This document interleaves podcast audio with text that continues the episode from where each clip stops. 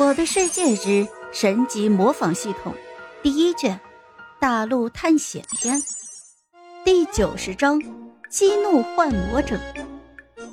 听到普凡的话，幻魔者发出了歇斯底里的笑声。你这家伙还真是能言善辩啊！不过，你真的以为赢了吗？啊！哼，只要杀了你这个家伙，我就赢了。哼，那你也太异想天开了，想杀杀我？没那么容易！赶紧带着你的退后退后，不然我杀了他！幻魔者说完，手上的力道加重了几分。制图师王德发立马就发出了一声痛苦的嚎叫。嗯，别别别，别杀我！不凡，求求你救救我！看到王德发那胆小的模样，不凡是真的生气呀。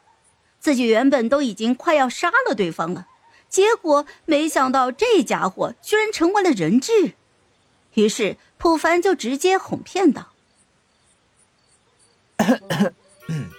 那个王德发是吧？现在的局势你也看到了。”这个幻魔者就是因为有你才如此的有底气。你看，要不这样，你就当是为了这个村子牺牲一下，让这个幻魔者杀了你，你死了，他就没有人质了。到时候我再杀了他，替你报仇。哎，对了，到时候啊，我们也会给你盖一座巨大的纪念碑，每逢初一十五给你献花，让图书管理员将你的伟大事迹给记录下来。给后人来歌颂你的伟大牺牲。普凡说的是振振有词，而王德发显然是不想死啊，于是他恼羞成怒的吼道：“普凡，不就是因为我一开始质疑你吗？你现在居然就置我于死地！”王德发说的也没错，其实普凡就是看对方不爽，毕竟这个家伙当初胡乱猜测自己是间谍。害得普凡差点被赶出村庄。不过，普凡这样说还有第二层意思，是告诉幻魔者：“你挟持的这个家伙对我没有啥用，赶紧束手就擒吧。”幻魔者也不是傻子，看出了普凡的计划。哼，普凡，别以为我不知道你在想什么，想借刀杀人。想要让我杀了他，然后你好来杀我，做你的推 脱出去吧！我可告诉你，只要我杀了他，那你的大英雄称号就此落下帷幕。毕竟连一个村民都保护不了，你还是什么大英雄？普凡没有想到，在这么紧张焦急的情况之下。这幻魔者的脑袋居然还这么灵活！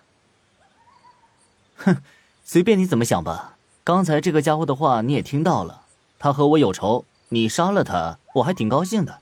快动手吧，不然等会儿天亮了，你可就难熬喽。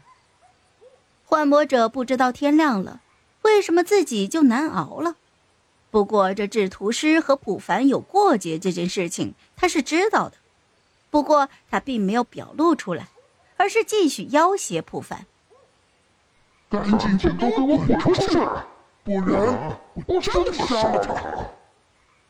腰间传来的疼痛让王德发是更加的难受，只见他哭了出来，声泪俱下的说：“呃，普凡，求求你，求求我，救救我，我还年轻。”还不想死？如果你救了我，我以后给你做牛做马报答你。求求你，我不想死啊！看着对方的模样，普凡就越发的烦躁，随即便大手一挥：“哎，好了好了，烦死了！闭上你的臭嘴！说好了，只要你以后不要再去烦木婉，我就救你。”好了，这一集我就讲完了，朋友们，该你们帮我点点赞和评论一下啦！有月票的也一定要投给我哦，感 谢感谢。